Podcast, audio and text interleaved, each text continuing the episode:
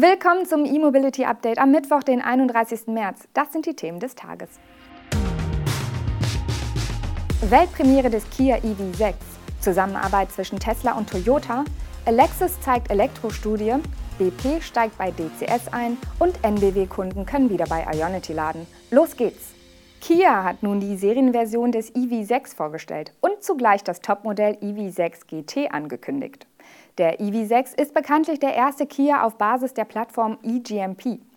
Beim Antrieb macht Kia einiges anders als die Konzernschwester Hyundai. Obwohl der EV6 mit 2,9 Metern einen kürzeren Radstand hat als der Ioniq 5, bekommt der Kia eine größere Batterie. Die größte Option im EV6 bringt es auf 77,4 Kilowattstunden. Damit sind bis zu 510 Kilometer Reichweite in der Variante mit Heckantrieb möglich, statt maximal 480 Kilometer beim Ioniq 5. Ein weiterer Unterschied ist die Leistung. Während Hyundai es bei seiner derzeitigen Top-Version bei 225 kW belässt, fährt das Kia Topmodell EV6 GT mit 430 kW vor. Damit liegt er auf dem Niveau einiger Sportwagen und lässt beim Viertelmeilensprint in einem von Kia veröffentlichten Video auch Sportwagen wie den Porsche 911 hinter sich. Die Beschleunigung des Topmodells geben die Koreaner mit 3,5 Sekunden auf 100 km/h an, das Maximaltempo mit 260 km/h. Angesichts der Leistung sinkt die maximale Reichweite allerdings auf 405 km. Die Batteriespannung liegt bei, einem, bei, allen Modellen bei 800 Volt, was an entsprechenden HPC-Säulen zu einer Ladezeit von nur 18 Minuten von 10 auf 80 Prozent führt. Das Basismodell wird wie beim Ioniq 5 über einen Heckantrieb und eine 58 kWh große Batterie verfügen. Dafür sind in Deutschland mindestens 44.990 Euro fällig. Alle Förderungen abgezogen, bleibt für Kunden aktuell 35.420 Euro übrig. Produziert wird ab Juli, ausgeliefert angeblich schon ab Herbst. Das Topmodell EV6 GT kommt erst im Winter 2022 für mindestens 65.990 Euro. Erwähnt sei noch die praktische Vehicle-to-Load-Funktion. Über einen Adapter können bis zu 3,6 kW entnommen werden, für das Laden eines anderen E-Autos oder den Betrieb externer Geräte. Den Innenraum mit seinem Curved Display lassen wir an dieser Stelle mal außen vor. Fakt ist, Kia und Hyundai ist mit dem Duo aus EV6 und Ioniq 5 ein satter Aufschlag gelungen. Tesla und Toyota verhandeln angeblich über die gemeinsame Entwicklung einer Plattform für ein kleines Elektro-SUV. Laut einem südkoreanischen Medienbericht begannen die Gespräche hierzu bereits im vergangenen Jahr und sollen sich nun der Endphase nähern. Demnach soll Tesla die Software und die Elektronik übernehmen, während Toyota die eigentliche Fahrzeugplattform beisteuern solle. Somit sollen die offensichtlichen Stärken der beiden Unternehmen kombiniert werden. Auf dieser Basis könnte offenbar das angekündigte Tesla-Modell für 25.000 Dollar entstehen. Bestätigt ist das aber selbstverständlich nicht. Im Gegenzug will Toyota wohl von Teslas IT-Fähigkeiten profitieren. In dem Bericht werden aber nur die Fahrzeugplattform sowie die elektronische Steuerungsplattform und Softwaretechnologie erwähnt. Die Batterien, gerade bei günstigen Elektroautos ein wichtiger Kostenfaktor, werden nicht angesprochen. Tesla steht selbst vor dem Einstieg in die Batterieproduktion mit den 4680er Zellen, arbeitet aber auch mit Zelllieferanten wie Panasonic, LG Chem und CATL zusammen.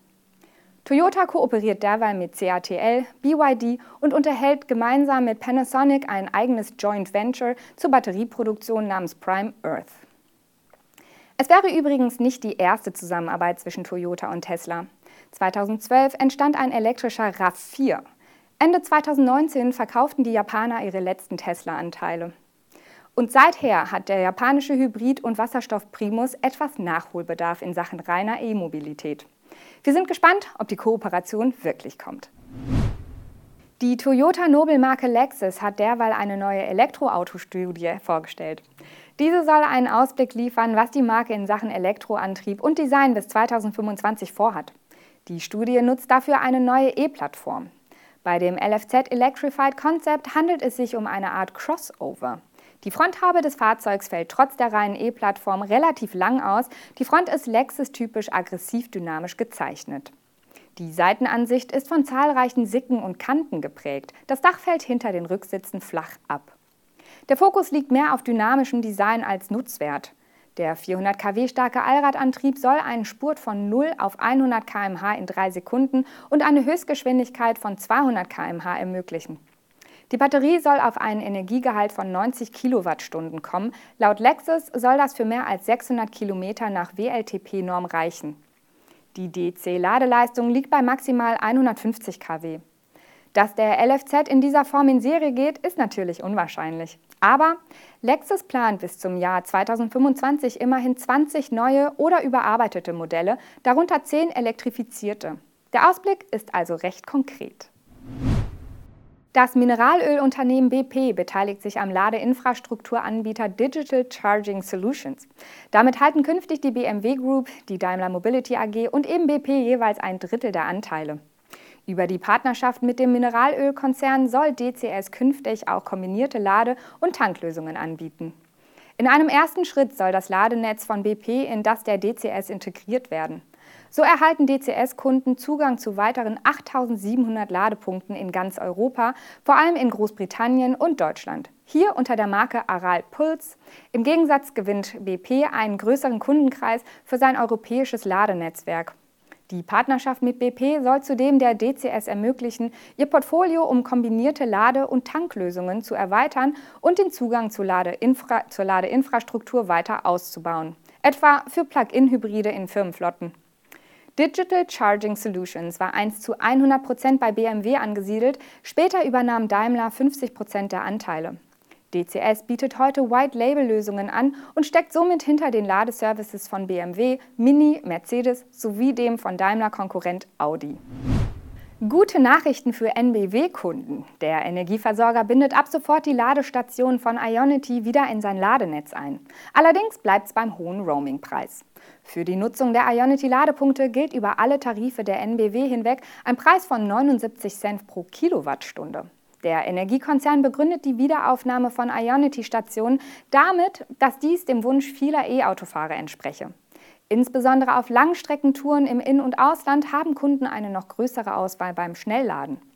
Um den höheren Preis für Nutzer des Ladedienstes ersichtlich zu machen, werden die Ladepunkte von Ionity in der NBW Mobility Plus App künftig mit dem Begriff Hochpreisbetreiber gekennzeichnet. Ein kleiner Seitenhieb auf die Kollegen. Zum Vergleich. Im Normaltarif werden im Hypernetz von NBW an DC-Ladern sonst 49 Cent verlangt. Im rabattierten Tarif sind es 39 Cent. Die NBW hatte Ionity am 2. April 2020 radikal aus dem Roaming-Angebot rausgeworfen, nachdem der Betreiber damals den Preis für Kunden ohne Vertrag auf 79 Cent pro Kilowattstunde erhöht hatte. Das waren die Meldungen des Tages am heutigen Mittwoch. Das letzte E-Mobility-Update vor Ostern erscheint am morgigen Donnerstag. Bis dahin.